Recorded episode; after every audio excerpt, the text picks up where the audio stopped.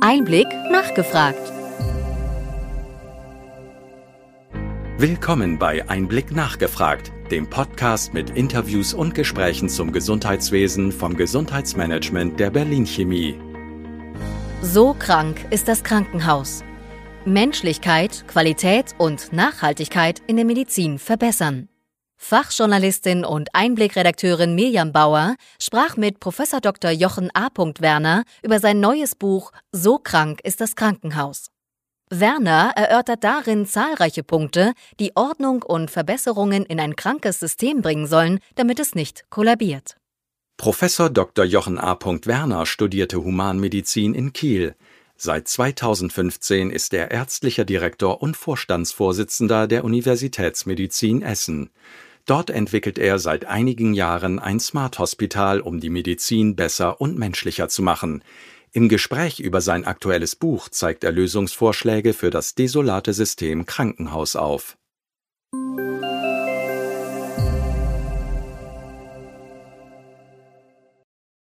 Herr Professor Werner, Ihr neues Buch hat den Titel So krank ist das Krankenhaus. Wie sind Sie auf dieses Thema gekommen und was haben Sie für Bereiche aufgegriffen? Ja, das ist natürlich eine lange Entwicklung. Ich selbst ähm, fing 1980 mit meinem Medizinstudium an und wenn man dann so im Krankenhaus auch als Praktikant äh, oder ja eben in einer Formulatur ist, dann fällt einem ja das eine oder andere auf, wo man sagt, das funktioniert nicht gut. Zuerst nimmt man es gar nicht so richtig wahr. Und je länger man dann dabei ist, desto mehr wird einem klar, wie schwierig es ist, äh, solche Prozesse auch zu verändern. Dann gehen wir irgendwo hin, äh, trinken Kaffee, dann spricht man mich drauf an, was wieder im Krankenhaus alles nicht gut lief. Und da sage ich ja immer, es geht dann nicht um die ganz bestimmte Gallenwegsanastomose, sondern darum, wie Wartezeiten oder es ist die Reinigung in Frage gestellt und all solche Dinge. Und irgendwie hat sich da über die ersten zehn, die zweiten zehn, die dritten zehn Jahre wenig getan. Und dann nach jetzt über 40 Jahren habe ich gedacht, nein, es muss mal jetzt nochmal äh, auch gesagt werden. Das, glaube ich, ist der erste Weg. Und dann müssen wir alle zusammen uns wirklich Mühe geben, diese Kranken, ja, diese Symptome, wenn ich so sagen darf, Schritt für Schritt zu beseitigen. Um welche Themen geht es konkret im Buch? Es ist ein ganz, ganz bunter Reigen. Also einmal die Probleme, die ich schon gerade angesprochen hatte, aber dann geht es natürlich um solche Themen wie, wie ist denn eigentlich der Digitalisierungsgrad in einem Krankenhaus? Das hängt aber wieder unmittelbar damit zusammen, wie sind eigentlich die Prozesse? Prozesse ist immer so ein Thema, da sagt man, oh Gott, jetzt fängt er mit Prozessen an. Aber Prozesse sind ja all die Vorgänge, die irgendwie möglichst geordnet laufen sollen, wenn wir jetzt zum Beispiel die Anmeldung sehen in einem Krankenhaus. Und wenn man diesen Prozess dann richtig optimiert hat, dann sagt man, jetzt müssen wir mal sehen, wie können wir den digital unterstützen, dass eben auch Computer dabei helfen können, dass die Menschen gar nicht so beansprucht werden. Und dieses ganze Thema, das ist doch entwicklungsfähig in den allermeisten Krankenhäusern, auch bei uns natürlich. Weswegen wir uns aber 2015 auf den Weg in Essen gemacht haben, genau das in den Fokus zu nehmen. Wie kann die Digitalisierung dem Erleben von Patientinnen und Patienten, von Angehörigen, aber auch von Mitarbeiterinnen und Mitarbeitern helfen, damit die sich wohler fühlen. Im Krankenhaus, zur Behandlung, zur Diagnostik oder eben auch am Arbeitsplatz Krankenhaus und das ist dann, wie die Digitalisierung quasi das Ganze unterstützen kann. Das ist ein Thema. Dann haben wir das Thema Datenschutz. Sie kennen das aus Diskussionen, wo plötzlich gesagt wird, ja, aber das darf man nicht tun, weil es der Datenschutz nicht zulässt. Dann ist immer die Frage, lässt der das wirklich nicht zu? Oder ist es vielleicht eine Interpretation aus deutscher Sicht? Oder hat man vielleicht die Datenschützer gar nicht wirklich gefragt und man vermutet es schon, weil ich glaube, Datenschützer können einem auch immer wieder Wege zeigen, wie doch solche Dinge möglich sind. Dann ist in dem Buch der Hinweis auf die sogenannte Biotech-Revolution. Was werden uns die ganzen medizinischen Daten für Fortschritte in der Medizin erlauben. Wir werden Krankheitsbilder ganz neu kennenlernen, wenn wir überhaupt diese Datenanalysen machen, wenn wir künstliche Intelligenz einsetzen. Deswegen zum Beispiel haben wir auch ein solches Institut bei uns gegründet, mit der medizinischen Fakultät zusammen, für künstliche Intelligenz in der Medizin. Dann Patientensicherheit, ein Riesenthema. Aber was man auch sagen muss, was vielen gar nicht so im Kopf ist, Krankenhäuser können die Umwelt sehr belasten. Ob es jetzt mit Energie ist, ob es mit Einmalartikeln ist, mit Müll, mit diesem ganzen Thema. Und deswegen sagen wir, auch da müssen wir aufpassen, dass wir in diesen Weg gehen. Und so sehen Sie, es sind ganz viele verschiedene Punkte, alles so verschiedene Symptome. Und da müssen wir zusehen, wie kriegen wir eine Ordnung rein, um wirklich Punkt zu Punkt jetzt anzugehen, abzustellen und uns dann nach vorne zu entwickeln. Welche Hindernisse gibt es denn gerade in Deutschland in puncto Pro-Digitalisierung, überbordenden Datenschutz und Verbesserung von Prozessen, Qualität, Zuwendung? Ja, es gibt, ich glaube, mehr Hindernisse als Katalysatoren. Ähm, wenn wir jetzt erstmal mit dem Datenschutz wieder anfangen, dann ist das erste Hindernis der Datenschutz im Kopf. Ja, der fängt nämlich schon da an, dass man sich fragt, ist das überhaupt möglich? Ähm, wir selbst leben ja äh, in unserer Welt, äh, in der privaten Welt, oft schon in Grenzbereichen, wo man aus Datenschutzsicht sagen muss, das wäre vielleicht gar nicht zulässig. Aber es kann doch nicht sein, wenn ein Patient, eine Patientin im Krankenhaus dringend braucht, dass die behandelnden Ärztinnen und Ärzte die Daten aus dem anderen Krankenhaus vorliegen haben müssen, dass das nicht gehen soll, dass man diesen Transport nicht hinbekommt.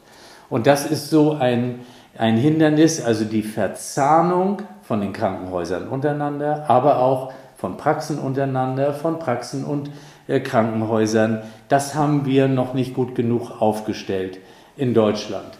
Und das Thema Diagnostik, ähm, ich meine, wir haben das ja jetzt auch äh, hinbekommen, ähm, zum Beispiel mit diesem Institut, was ich da gerade angesprochen habe, wo wir einfach lernen müssen, dass wir die Daten der verschiedenen Bereiche, also Daten aus Mikrobiologie, Daten aus Radiologie, aus äh, Augenheilkunde und den ganzen Disziplinen, dass wir die auch zusammenbringen und diese Daten eben auswerten. Auch da tun wir uns schwer, weil dann wieder jemand kommt, dürfen die das überhaupt? Und da muss man immer wieder natürlich auch äh, vorbeugen, dass man das Recht nicht bricht. Da glaube ich aber, sind wir schon ganz gut äh, unterwegs. Ein anderes Hindernis ist, dass bestimmte Maßnahmen noch nicht gut oder auch gar nicht bezahlt sind, zum Beispiel im Rahmen der Prävention.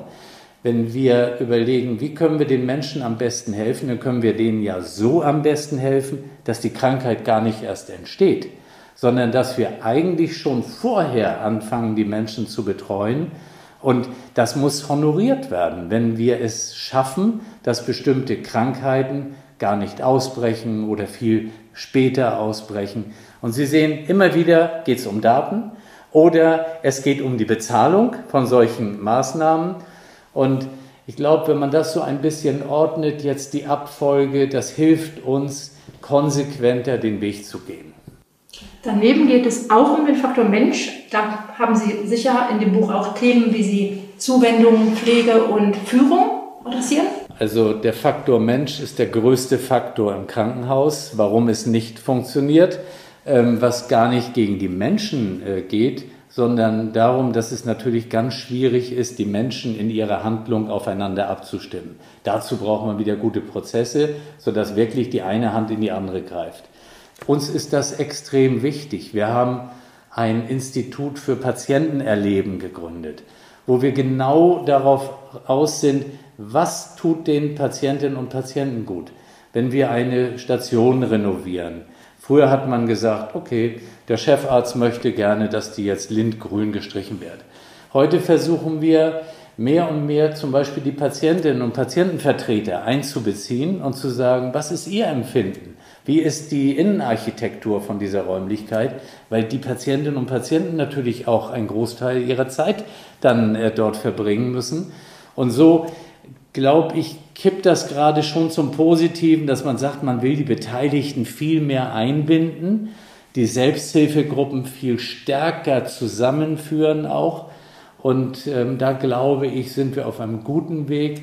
Es gibt eine große Initiative der Selbsthilfe, die heißt Yes We Cancer für onkologisch erkrankte Patientinnen und Patienten, auch für deren Angehörigen, die sich quasi digital austauschen können über Erlebnisse, wenn sie sich alleingelassen fühlen, quasi dieses Mut äh, nach vorne zu gehen. Und so sehen Sie, so kommen so viele Aspekte, die auch einfach auf eine bessere Empathie, auf Zuneigung aus sind.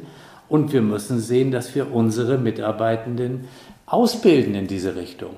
Es reicht ja nicht, wenn jemand sagt, ich habe jetzt mein Medizinstudium erfolgreich äh, geschafft, aber wie geht diese Person mit den Patientinnen und Patienten um?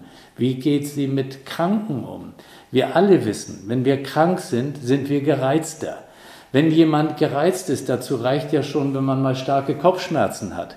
Dann muss man aber als äh, Behandlerin, als Pflegefachperson, welche Rolle man dort auch immer hat, natürlich auch verstehen, dass die Reaktion anders sein kann. Das ist dann nicht persönlich gemeint, wenn diese Person gereizt ist. Das muss man aber jemandem erklären. Und auch da haben wir noch Luft nach oben, die Aus-, Fort- und Weiterbildung von medizinischem Personal zu optimieren. Ja, all diese Dinge begleiten Sie ja in dem Thema Smart Hospital schon seit einigen Jahren. Was raten Sie denn Kollegen, auch ärztlichen niedergelassenen Kollegen, um hier digital weiter voranzukommen? Ja, als ich anfing 2015 über Smart Hospital zu sprechen, da weiß ich noch, wie man mir immer sagte, Herr Werner, ist alles nicht finanzierbar, mag eine gute Idee sein. Ähm, meine Meinung hat sich nicht verändert. Der Start in dieses ganze Thema ist erstmal ein Start im Kopf. Man muss die Gedanken dafür, ähm, man muss die Leute neugierig machen, man muss sie bereit machen, dass sie diesen Schritt gehen wollen. Es reicht nicht nur zu sagen, wir haben jetzt mal neue Computer gekauft und wir kaufen noch Software. Wenn die Menschen nicht die Notwendigkeit sehen, wirklich davon profitieren zu können, dann funktioniert es nicht. Und deswegen sage ich, Hauptsache losgehen, Hauptsache starten und dann möglichst diejenigen raussuchen, die richtig Lust haben, die sagen, ich brenne dafür, weil die ziehen wieder andere mit, als dass man versucht, diejenigen, die gar keine Lust haben, die sagen, alles Mist, will ich nicht, dafür zu motivieren. Dann wird man scheitern und es gibt einen eigenen Frust. Wann könnten wir denn im deutschen Gesundheitswesen digitaler aufgestellt sein und was müsste dafür passieren? Ja, da erinnere ich ein Gespräch mit dem Sascha Lobo, das ich mal geführt habe. Und da war ich noch so voll, voller Begeisterung. Und ich habe ihm gesagt, jetzt wird alles besser. Ja, jetzt geht's nach vorne. Und dann hat er mir gesagt, das hat er auch schon vor 20 Jahren gedacht. Das geht nicht so schnell. Und äh, über die Jahre habe ich dann doch auch gedacht, es wird wahrscheinlich länger dauern, als man hofft. Ähm, ich will jetzt nicht sagen 20 Jahre, aber wenn wir es uns alle zum Ziel setzen, zu sagen, wir haben eine Digitalinitiative, wir erklären das zu einem unserer ganz großen Themen bundesweit. Wir erkennen an, dass Gesundheitsversorgung nicht nur Föderalismus-Thema ist, sondern auch Bundesthema, dann könnte es vielleicht schon in 15 Jahren klappen. Herzlichen Dank, Herr Professor Werner, für dieses positive Statement.